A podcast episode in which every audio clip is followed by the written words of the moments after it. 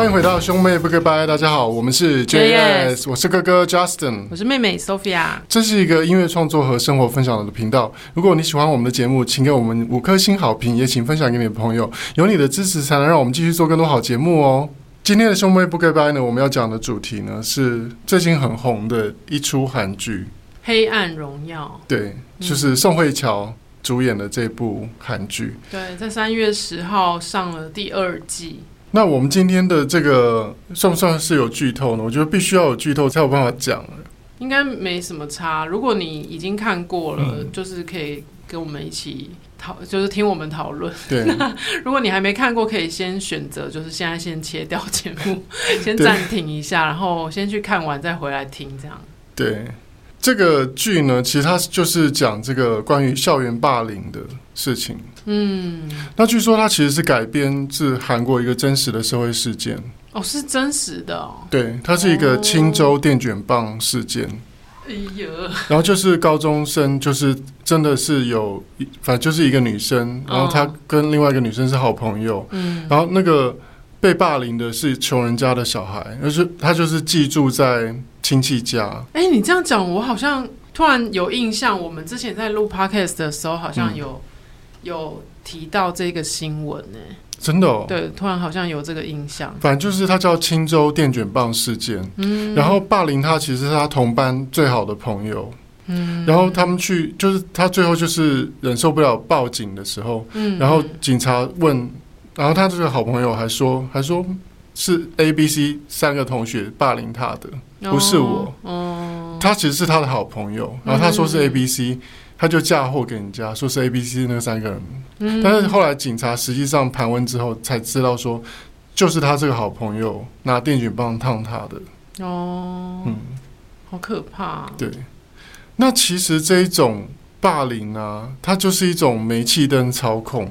煤气灯操控，这是专有名词是是？对，他在心理学上就是像之前那个雷神之锤的时候，也有讨论到，嗯，就是你明明是对的，他贬低你的人格，让你认为你是错的。哦，对，就比如说剧中那个阿姨啊，阿姨她老公不是很喜欢打她吗？对对对，明明就是老公。文贤雅还是什么？对，明明就是老公在外面就是无所事事，然后赌博，对啊，喝酒，嗯，然后却却怪老婆说没有好好赚钱，没有把钱拿给他，对啊，然后还打老婆，嗯，就那就是一种煤气灯操控。为什么是用煤气灯？它是它是心理学一个名词，就是在早期，好像在五零年代那个时候吧，然后就是呃，西方那个时候国家是用煤气灯嘛，嗯，然后就是有一个。老公他就是老婆，一直觉得家里那个灯怪怪的，嗯，怎么会忽明忽暗这样子？然后老公好像说没有啊，那个灯没有忽明忽暗，是你是你的感觉，你精神错乱了。哦，就老师就那个老公就说他精神错乱，嗯，然后老婆最后就觉得自己真的精神错乱了。哦，对，那就是煤气灯操控，就是明明错的人是老公，嗯嗯嗯，可是他让这个。受害的老婆相信自己，相信自己是错的，哦，然后还贬低自己。我还以为是跟煤气灯的什么画那个 科学原理有什么关系？没有，它就是就是来自那个，就是呃，以前早期的那个西方，他们用煤气灯嘛，哦，然后那煤气灯就会忽明忽暗嘛，嗯，对，是这样子的。还好我有看过煤气灯操控的那个 影片。那我们来讲一讲这个。童年的霸凌与被霸凌的经验，好了。嗯，你有过被霸凌的经验吗？有啊。哎、欸，我先讲一讲霸 霸凌的经验好了。其实、嗯、你说霸凌别人的经验，对，因为我的从我从小我的个子比较高大，嗯，然后我在刚上幼稚园的时候，嗯，我记得好像是刚上幼幼稚园的头几天，我好像就打了同学。嗯你说你自己主动打人家？对，就是有个同学很欠揍，然后我就打，oh. 我就打了他。哦，oh. 可是我可能没有很用力。但是你有断掌，不是吗？对，而且因为我的个子本来就比同年龄的人高大，嗯，然后我可能只是稍微推他一下或怎么样，他就倒在地上，就可能就撞到阶梯，然后头就裂开之类的。啊，没有了，没那么严重，没那么严重，只是没有没有事。只是我在那个呃幼稚园的时候，我那时候第一次就是打了同学，然后我把他推倒嘛，嗯，然后他可能就就呃摔摔痛了，然后他回家就跟他阿妈讲，哦，说我打他这样子，嗯，然后他的阿妈就跑去找婆婆，哦，因为那时候婆婆带我们嘛，嗯，然后他的阿妈就去跟婆婆说，嗯，哎，你孙子打我孙子这样子。结果嘞，婆婆怎么了？然后婆婆就跟人家说对不起，这样，然后婆婆就骂我，反正有打我吧之类的。嗯，然后我那时候才知道说，嗯、呃，我的个子天生比人家大，嗯，所以我稍微推人家一下，人家就可能就是撞墙了之类的，嗯、所以我不能随便打人家。嗯、婆婆那时候就有跟我讲，哦，对，她说你个子比人家大，你不能随便随随便打人家。然后婆婆那时候好像也有讲说你是断掌，对啊，妈妈也有讲，对啊。断掌就是打人家会特别容易受伤，这样对，容易出事，对方容易那个，对对，然后也不能当人家媳妇啊，真的吗？后面断掌顺良，那是什么？那是什么意思？人家不是说断掌会克夫克制吗？哦，是哦，对，女生我还好我没有断掌，还好我不是女生，OK。但是我就是大部分都是被人家欺负的那个，同样同样的幼稚园啊，我就是被人家欺负哦。对啊，我记得之前好像也有讲过，就是我是被同学捏，因为反正我就细皮白肉的嘛，有些同学可能就看了讨厌，然后就就就捏我，用指甲掐我。你说欧巴 gay 吗？然后就婆婆不是还不但没有骂他，而且还买了科学面去。给他吃，嗯，然后叫他不要就是欺负我。哎，我觉得这个是最让我让我学习很多的一件事情。嗯，对，你说不但没有骂人家，还送人家东西。对，像一般来讲，如果有人欺负浩浩，你一定会去骂那个小孩，对不对？内心是很想这样。像我的话，我可能会偷偷潜入学校去打 打那个人，而且我都会计划一些计做一些很愚蠢的计划。然后想要去打那个小孩，可是后来就想一想，说可能会造成更多的，比如说他家长告我之类的。不过现在真的就是大家都是怎么讲？天龙人，明明理的人，就是其实对方的爸妈也很害怕，因为哥哥那个浩浩之前真的曾经有也是一样就被同学捏嘛。嗯。然后我其实也是非常的火大。嗯。然后但是对方的爸妈就是很有很诚恳的道歉。所以后来就算了。嗯，对啊。那他有他小孩子后来就没有再霸凌浩浩了吗？呃，当然就是我我们我们自己在家里跟、嗯、跟学校的辅导老师，就是都有花很多时间跟浩浩沟通，嗯、就是让他知道说什么样是真正的朋友。嗯。然后朋朋友可以做到什么程度？就是因为他一直觉得说。他好不容易交到朋友，嗯、然后所以他就一直无无上限的容忍别人，嗯、因为他觉得说他如果反抗的话，人家就会不跟他玩了。嗯嗯、可是问题是，如果真的是所谓的朋友的话，嗯、应该是不会伤害你的。嗯、他老师有花很多时间跟他讲这些。嗯、对啊，我们在家里也是跟跟他讲这样，嗯、那就是尽量引导他去交一些。没有那么激烈的朋友，嗯嗯嗯，对，因为其实在我看了一些那种影片啊，就是一些住在韩国的人，嗯、他们讲韩国的一些校园霸凌，嗯，他们也是说这样、欸，哎，嗯，就是说很多小朋友他们被霸凌是因为他们离不开同才，嗯，就他们很怕如果告发，如果举发同学的霸凌，嗯、他会失去朋友，对。多半都是这样，对，因为同学也会威胁说说你，你如果跟你爸妈讲，嗯，我们就不都不跟你好了。嗯，对啊，你你应该有这种经验吧？就是都会说，你如果怎样怎样，我们就不跟你好了，我们这一群人都不跟你好了。然后长大之后就会觉得，我的，就觉得不理不不跟他好又怎样？对，就交别的朋友就好了。像我小时候是，我比较没有这个困扰，嗯，因为我是一个比较。心机比较重的人，其实我在那边看的时候啊，我在看片子的时候，嗯、我一直跟 Michael 讲说，嗯、你觉不觉得那个文同珢就是水瓶座的？文，你说文同文同跟哦，哦，你说那个女主角对，女为什么就是宋慧乔那个角色？嗯、我说她一定是水瓶座的，嗯，因为她不是都有一个名言，她说，她、嗯、说。我们要把人家弄死，但是我们不弄脏自己的手。对啊，然后他就会把一些道具拿给别人，说：“嗯、你要吗？你要就拿去啊。”然后人家就会 受不了，然 后就会去杀了别人，或是干嘛。然后他就坐在旁边，然后就嗯，就是那个人杀的。嗯，对啊。像我记得我在学生时代，我多半是那种女王风身边的那个宰相，就是学校都会有那种女王风，你知道吗？嗯、就是那种 Queen Bee。所以你是崔慧成吗？你说胸部跟保龄球一样大吗？你是崔慧成还是李莎拉？崔慧成跟李莎拉，崔慧成哦，我好像比较类似那种会给意见的那种。嗯，哦，那应该是莎拉吧？因为莎拉好像跟那个什么贤正比较好。嗯，因为我其实不会想当那个 Queen Bee。嗯，我没有很很眷恋那种，我我不会很想当孩子王。嗯，但是我曾经我有交过那种朋友，是他很喜欢当孩子王。哦，他一定要当这一群人当中的 leader。嗯嗯嗯，然后他会指使别人说：“你去弄他。”或者说我们大哎，我们大家一起打打开，一起一起不要理他之类的。对，或者我们一起打开 MSN，然后诱拐他说出说出实话。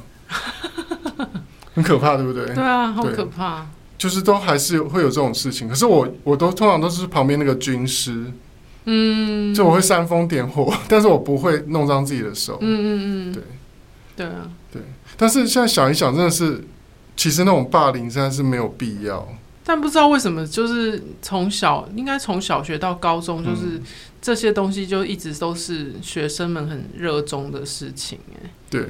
对啊，因为像我从我我是三年级毕业，我们从东港搬到潮州去，嗯、所以我中间转学嘛，嗯，所以我四年级开始是在潮州潮州国小读书，嗯，然后就从就是这个转学的过程当中，到了新的学校之后就开始被同学霸凌，嗯，对，这也是蛮可怕，就是一直从四年级一直霸凌到差不多毕业，嗯，转、啊、学生其实最容易受到霸凌，嗯。因为你是一个新来的人了，对啊，而且就可能原本的人，他们已经一起相处三年了嘛，嗯、然后就来一个陌生人，就大家一起欺负他这样子，嗯嗯，嗯，而且你就是你小时候是小公主啊，因为妈妈喜欢给我穿那种蕾丝边的裙子，嗯。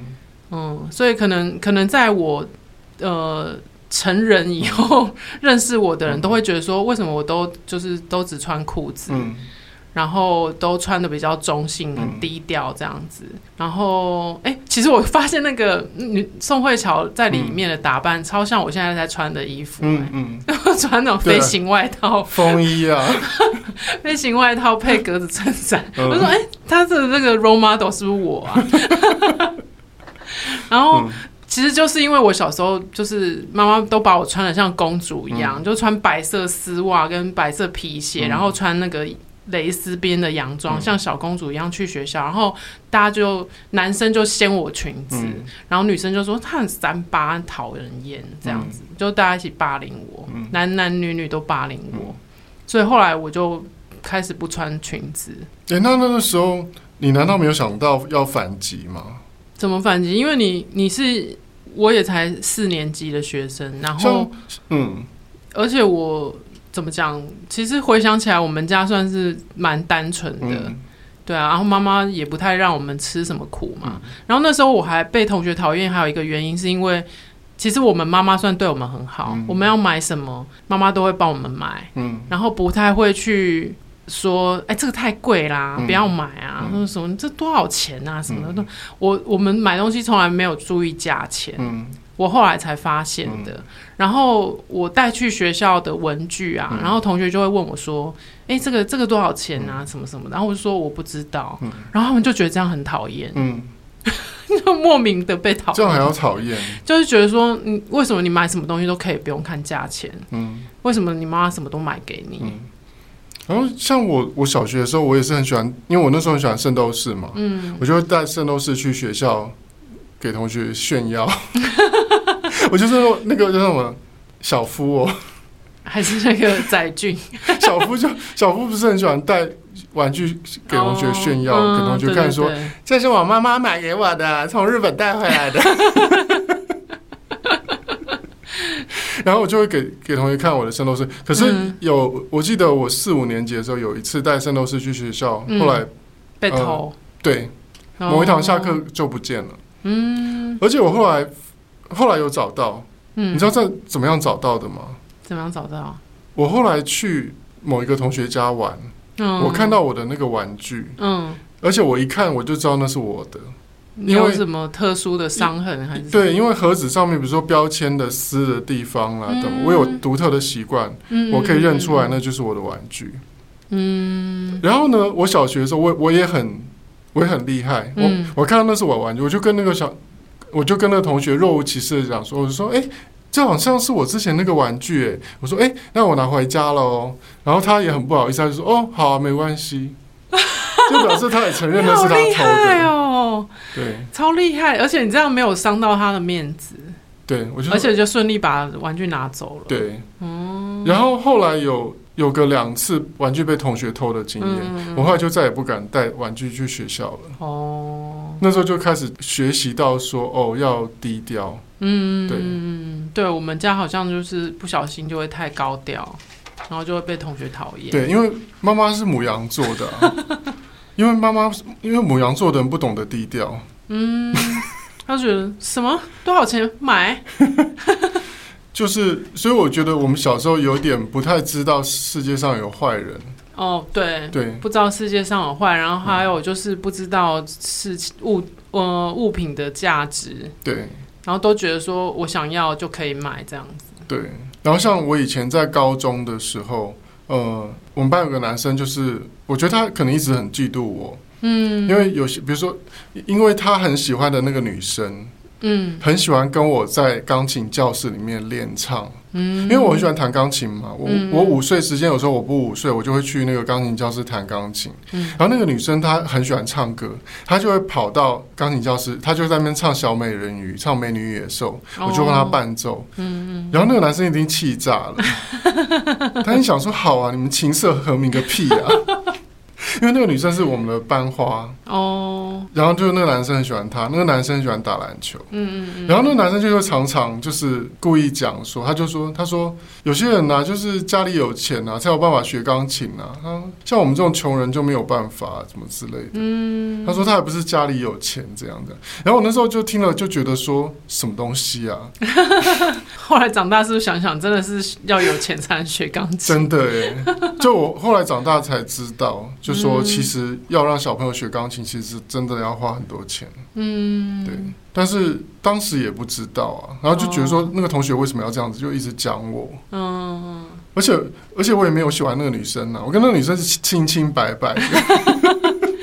就是怎么讲呢，就是青少年时期可能就是还在这方面比较还在摸索吧。就比如说喜欢跟不喜欢这种事情是没有办法勉强的。对。可是他可能就觉得说。为什么那个女生不喜欢我？一定是因为陈忠义怎样怎样 他就是想要找一个人来怪罪而已吧。听说后来那个人秃头了，哦，真的、哦，就同学会的时候。哦，好，没事，我们不能嘲笑别人。秃头现在也有治疗的方法，现在植发很厉害。哦，但是还是要有钱才能植发。对，好吧，谢谢。刚刚讲到就童年的一些霸凌跟被霸凌的经验啊，嗯、那。接下来我们来讲讲剧中一些一些隐喻好了，像他那个女主角，呃，文同银还是文同根？不知道，玉字旁。其其实他那个字有两个念法，他说可以念更，也可以念银。但我因为韩文的发音好像是 n 嘛。就是、对啊，是文同根，对不对？所以我就是，所以我猜是不是银啊？我宁愿把它念成更呢，因为比较像韩文呢。是哦，嗯，好。其实两个音，两个音都可以念。就文同更他在体育馆被霸凌的时候，门缝不是在地上形成倒影，变成一个十字架吗？哦，你有注意到吗？哦，对，为什么会这样处理呢？其实那就是一种影像的一种隐喻啦。嗯，就说其实像我们说耶稣不是说死后还有审判。嗯，对，就是其实你做的好事坏事啊，你做坏事，你不要觉得说没有人看到，就没有人知道你是坏人。嗯，对，就是你做的一些小奸小恶啊，嗯，都有审判的。嗯，嗯，就像我们身心灵讲说高我，嗯，其实你做的好事坏事上面都有你的高我在看着。哦，他就还是会打分数啊。嗯，对，嗯，比如说你对人做了一件坏事，哎呦。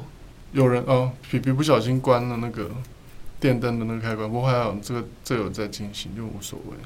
吓我一跳，我还以为我还以为显灵了，因为我们现在录音室刚好刚才那个灯突然暗了一下，对，害我以为有什么上上帝要显灵了，没有这回事，只有高我，没有上帝，所以是高我显灵了嘛。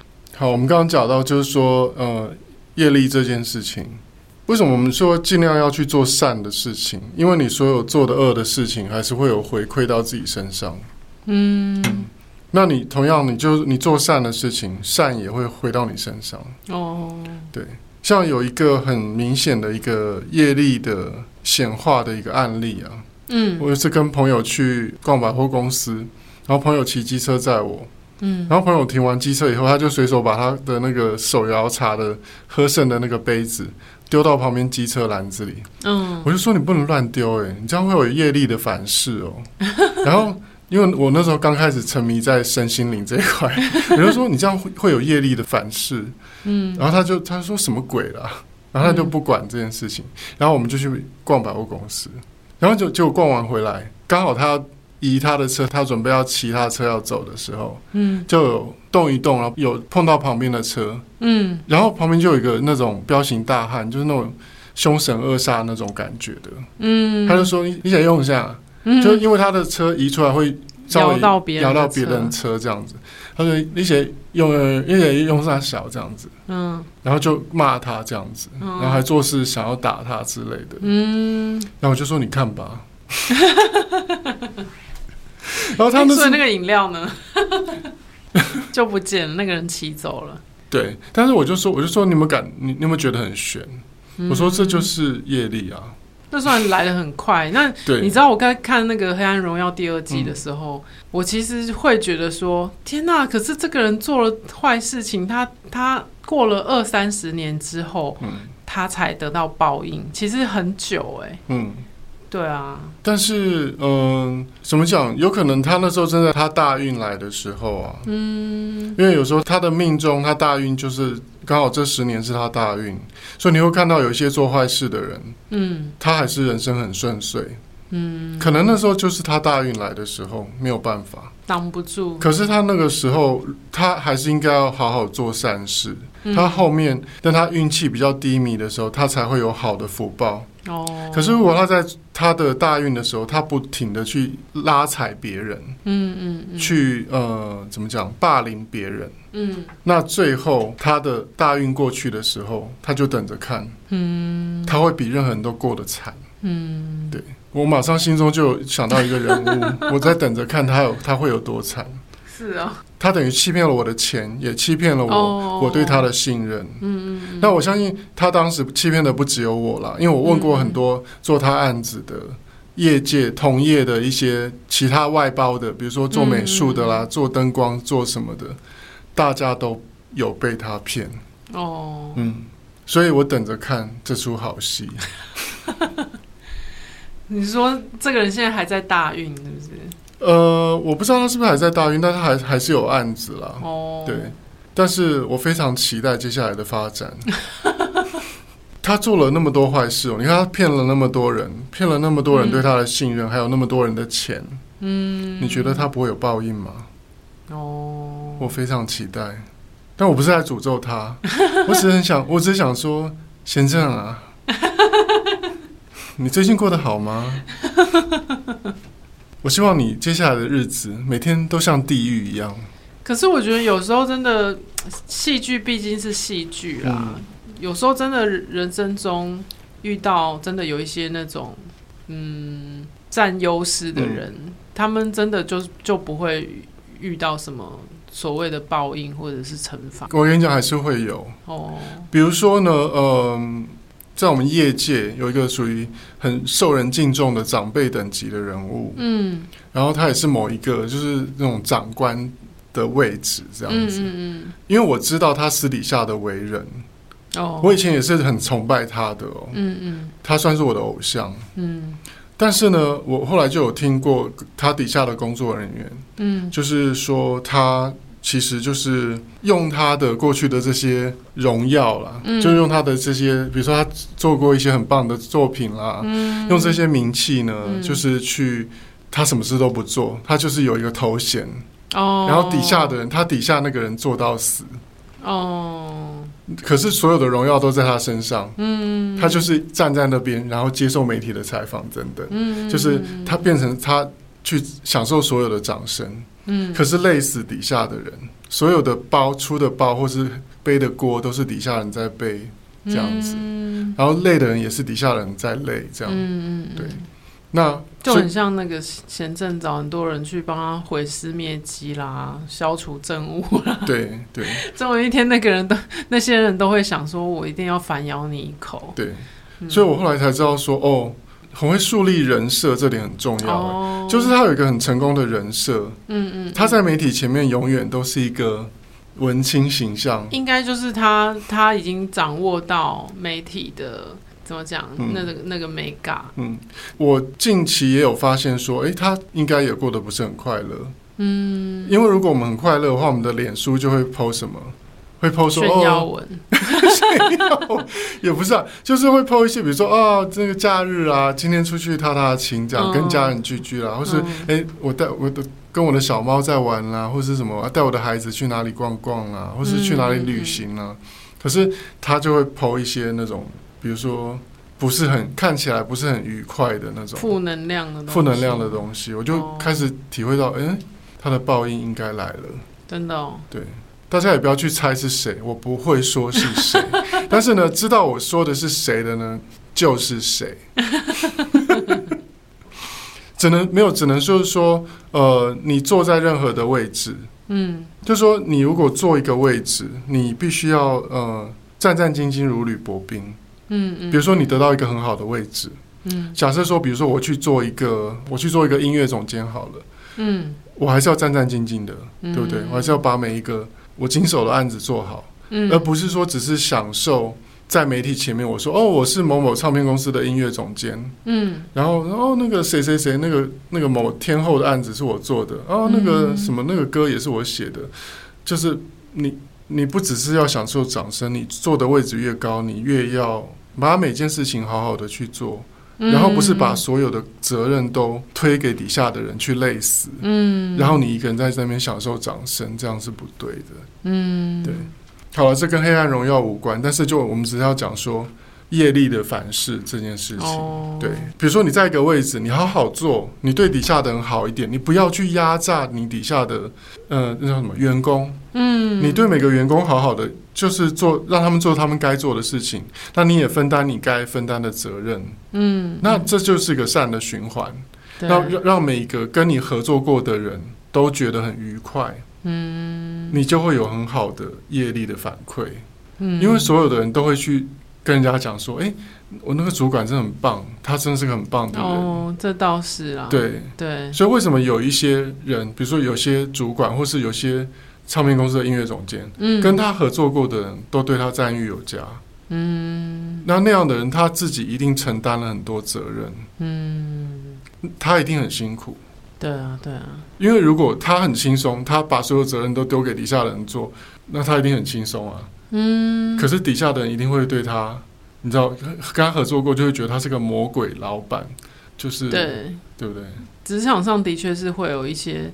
可能你跟他合作过之后，你就此生不会想再跟他合作。但是也有一些同事或是主管，是你跟他工作过，你会永远觉得这是一个很好的合作对象。嗯嗯，对，所以我们尽量要去当这样的人了。嗯，还有，我觉得其实其实我本来应该想在最最开头的时候讲，但是现在现在突然想到，就是我觉得看这部片啊之前啊。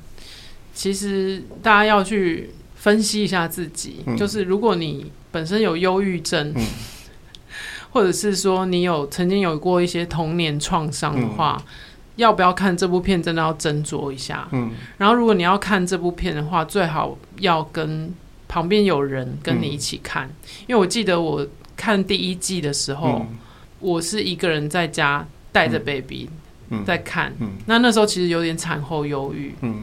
那 baby 虽然也是一个人，但是他不是一个呃成人，对他不是一个成人嘛，嗯、所以就是。其实我看完第一季的时候，心情非常的不好，嗯，所以我会觉得建议大家，就是如果在你状态不是很好的时候，最好是选择跟跟朋友一起看，跟家人一起看，嗯、或者是说不要看，嗯 因为这部片真的是有某种程度的黑暗面，对。对。那如果说勾起一些不是很好的回忆，嗯、像像我在看第二季的时候，你知道我看到有一段的时候，突然有一点不太舒服的感觉，嗯、就是那个那个阿姨的老公在拿那个。折凳，嗯、一直一直砸他，一直砸他，一直砸他的时候，嗯、我突然回想起我们小时候被爸打的感觉，嗯，所以我就觉得那个童年创伤的部分，有时候也是也是会突然回来，嗯，所以真的看这部片的时候要要再三的对 斟酌。其实第二季我自己看，我也是会觉得不太舒服，嗯，我每看完一集，我都要休息一下，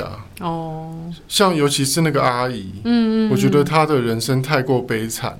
对，因为她的老公就是打她那样子，然后她把那个家暴的过程全部演出来，嗯、我觉得太真实，我觉得太可怕了。可是你不可否认，真的，我们从小到大真的是有些邻居或者是什么，嗯、真的是有看过，真的他们的人生就是这样的。对，对啊，然后就会想说，哎，他为什么没办法去切割，就是去、嗯、去离开？嗯，那。后来，后来长大之后，可能才会知道说，哦，离婚不是只有你一个人想要离就好，嗯、你可能也要对方也同意。啊，如果对方就是就是我打死就是不跟你离婚，怎么样？嗯、那也没有办法。就是这个这种也是蛮可怕的，嗯、对啊。那这整出剧呢，你最喜欢哪个角色？最喜欢哪个角色哦？或是你对哪个角色最有同感的？我好像没有一个完全跟我一致的对象。嗯但是我觉得我蛮欣赏那个医生哦，你说帅哥医生吗？对，就是那个院长的儿子。嗯，重点是可爱的，而且重点是在于说，他是一个可以表面上看起来呃跟你好来好去，嗯、可是实际上他实际上是在做些什么，你可能不知道。嗯、比如说他有一段不是他故意去撞那个坏人的车子，那、嗯、故意去撞那个坏人，嗯、然后。然后为的目的是要把他把那个让那个女主角可以退场这样子，嗯。嗯、可是他就是故意假装说啊，我的车子好像有点坏掉了，嗯、就那种哎一直往前冲，就是有点有点类似你你刚刚说你小时候去同学家发现同学偷你东西，然后你就说啊、这是我的玩具，那我可以拿回家吗？就是那种感觉，就是我我蛮佩服这样的人，嗯、因为我自己有点做不到。嗯对，因为我有时候太容易太认真了，嗯，然后我太太容易执着在那个就是有点正义魔人那个感觉，嗯、就是我很比较钻牛角尖，对我比较容易执着说对的是对的，错的是错的，嗯、为什么坏人可以这样子？为什么就是好人就是不会不会有好的结果之类的？会比较执着于这种东西，就会比较容易在社会上受伤。嗯，那像那样子就是比较圆融的人，然后。他可能就会在社会上活得比较好一点，嗯、对啊，因为他遇到坏人也不会跟人家硬碰硬，嗯，对，就是要比较圆融一些，然后、嗯、呃，要有点不动声色，对，像他那个医生是有点面瘫，对不对？你看不出来他在想什么，对，可他可能私底下是在帮女主角报仇，对，比如说他对贤正那个催眠了，他不是去做那个整形手术，哦、然后他帮他催催眠，用那个。用那个麻药，麻药，嗯、然后他就进入那个一直做噩梦的状态。然后他醒来，他不在旁边微笑对他说：“他说，他说先生小姐，他说你对啊，对啊对，然后你还好吗？对，就是故意假装什么都没听到，什么都没看到这样。我什么都没做。嗯，那我自己在这出戏里面，我最喜欢的角色其实是那个阿姨。哎，哦。因为我觉得，呃，像我其实我很喜欢以前我的一个打扫阿姨叫凤英，哦，凤英，嗯，因为那个阿姨她就是她很负责。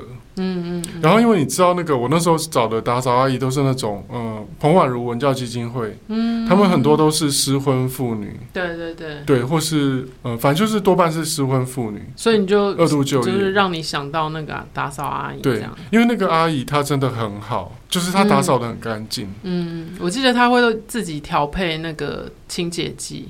对，然后他他就会告诉我一些洗衣服的一些小 paper 啊，怎么样去除脏污啊，什么之类的。然后呃，而且他就是他帮你打扫，他不会多过问你的私事。嗯，我觉得这点很好。嗯嗯嗯，对，那就是一个很让人放心的阿姨。嗯，对，所以我后来再也遇不到打扫的这么好的阿姨了。哦，那怎么不继续找他做？因为他去后，他不是。我后来搬家了嘛，换区域，因为他就是他们都是属于某个区域的。对，因为那个区域离他家比较近。嗯，对。那我后来搬到大安去，就就没有没有办法再找他这样子。嗯，对。所以我对那个剧中的阿姨就是很有，我特别特别喜欢那个阿姨的角色，因为我觉得她演的很好。对。然后她又是对主角很忠心。嗯。就如果她，我一直很怕她中途变成反正的那个。收买，对我中途就一直很怕，我说拜托你不要你不要变成反派好不好？Oh. 我就很怕那阿姨变成反派，因为那个阿姨其实蛮会演戏的。对啊，对啊，就她如果要演反派，应该也是可以。对，不过还好，我觉得他没有让那个阿姨黑化，oh. 就她还是一个好人。对啊，对啊，我觉得这点是很很棒的一个设定。嗯嗯嗯，就是你会觉得说，哦，人性还是有一些光辉。就是，就还是有好人。对，就是在这个呃茫茫人海中，还是有一些怎么样，同是天涯沦落人可以去依靠的，嗯，那种感觉。嗯嗯，对。所以我觉得这部戏呢，整个讲下来呢，结论就是，我觉得它其实还是太重口了。就像你讲的，哦、像你曾经有忧郁症，你都觉得，嗯，它有够重口。然后我没有那么忧郁哦，我、嗯、我我也都觉得。太重口，看完会不太舒服。对，真的会不太舒服哎、欸。嗯、对，所以我觉得，呃，要斟酌啦，不要纯粹因为就是话题很热就就去看，也要考虑到自己的那个精神能够能不能够承受得住。对。然后尤其也要小心，就是家里如果未成年的少、嗯、少男少女，就小朋友不要轻易让他们看到这部片，因为我、嗯、我我知道浩浩他们同学，嗯、浩浩说他们同学常常会偷看一些就是超越他们年龄可以看的东西，哦、对啊，所以爸爸妈妈们要小心一点。听说第二季好像在韩国是禁播的哦，真的哦，对啊，就是不能。不能给那个未成年的，好像十九岁以下不能看。对对对，对。那还有就是，我真的要提醒大家，就是业力是会反噬的。我觉得世界上最勇敢的人是不相信有因果报应的人。怎么说？因为像我曾经有身边也有那种朋友，就是他不信邪，他会对人做出很多心机很重、很坏的事情。哦、可是他不相信世界上会有因果报应，他不觉得他自己会有报应。对，但是因为我后来接触身心灵，我就发现说，其实上面都有人在记分数。哦、就算你没有人看到的地方，你对人做出恶事，他都会给你打分数，嗯、他还是会给你你应有的惩罚。那如果在默默的做了很多好事，也会 也会有相对的，相对的啊，会啊，会有好的，会有好的回馈啊。所以为什么要多做善事？嗯，你只要做善事，你还是会有好报的。嗯，对，了解。像爸爸以前在我车祸受伤之后，爸爸不是有开始捐血？嗯，对啊。捐了应该有几十次吧，对还是有到一百次，对。还还有去接受过表扬。对啊，嗯，所以像爸爸那时候给二舅看命盘嘛，嗯嗯嗯，本来是说成家的男人都是活到七十二岁啊，哦，可是爸爸超过七十二岁很多了，嗯。对啊就是其实他做的善事有为他延年益寿啊。哦，而且那个对我也有影响，因为应该爸爸在捐血的时候，就就是剩下我还在家里嘛，嗯、就是有有被耳濡目染到，嗯、所以我后来也是常常去捐血，嗯、一直捐到我呃后来是因为贫血，嗯、然后再不然就是因为怀孕才没有才没有继续捐血的。嗯，嗯，所以其实大家真的要知道，就是说在没有人看到的地方。你做的任何事情，还是上面有人在打分数的。嗯，就是你的高我会打分数。那你刚刚说的那个人还好吗？不相信有 因果报应？我相信他不会过得太好。你想想看，这世界上那么多人在诅咒着他，哦，他会过得好吗？嗯，所以真的是呼吁大家，就是尽量做善事。哦，然后不要老是在那边搞勾心斗角啦，搞小圈圈，然后在公司里面就是搞小团体，然后斗那个斗那个，嗯嗯嗯，你最后那些事情做的那些坏事，全部都会回到你身上反噬你，就算不反噬你，也会反噬你的亲人、你的小孩。嗯，对啊，而且我记，我永远都记得我们之前去行天宫的时候，嗯。然后，因为我们不是想说要怎么做善事，嗯，然后那个行天宫在帮人家解签的那个人，不是就跟我们讲说说百善孝为先，对啊，就是你只要孝顺你的父母，就是最大的善行了，嗯，对，所以你不用也不用想说要远求，要去要去捐钱捐什么东西给什么人，这样，嗯，其实就是大家就是孝顺自己的父母，对啊，就可以了，嗯。嗯最后要欢迎大家来追踪兄妹不给拜的 IG Bro Sis Talk，还有我们的个人 IG。Justin 的是 Justin 零二零六，Sophia 是 JS Sophia。也欢迎您把听节目的心得和未来想听到的节目内容留言跟我们分享。这一集的兄妹不给拜就到这边啦，下一集见，拜拜。拜拜。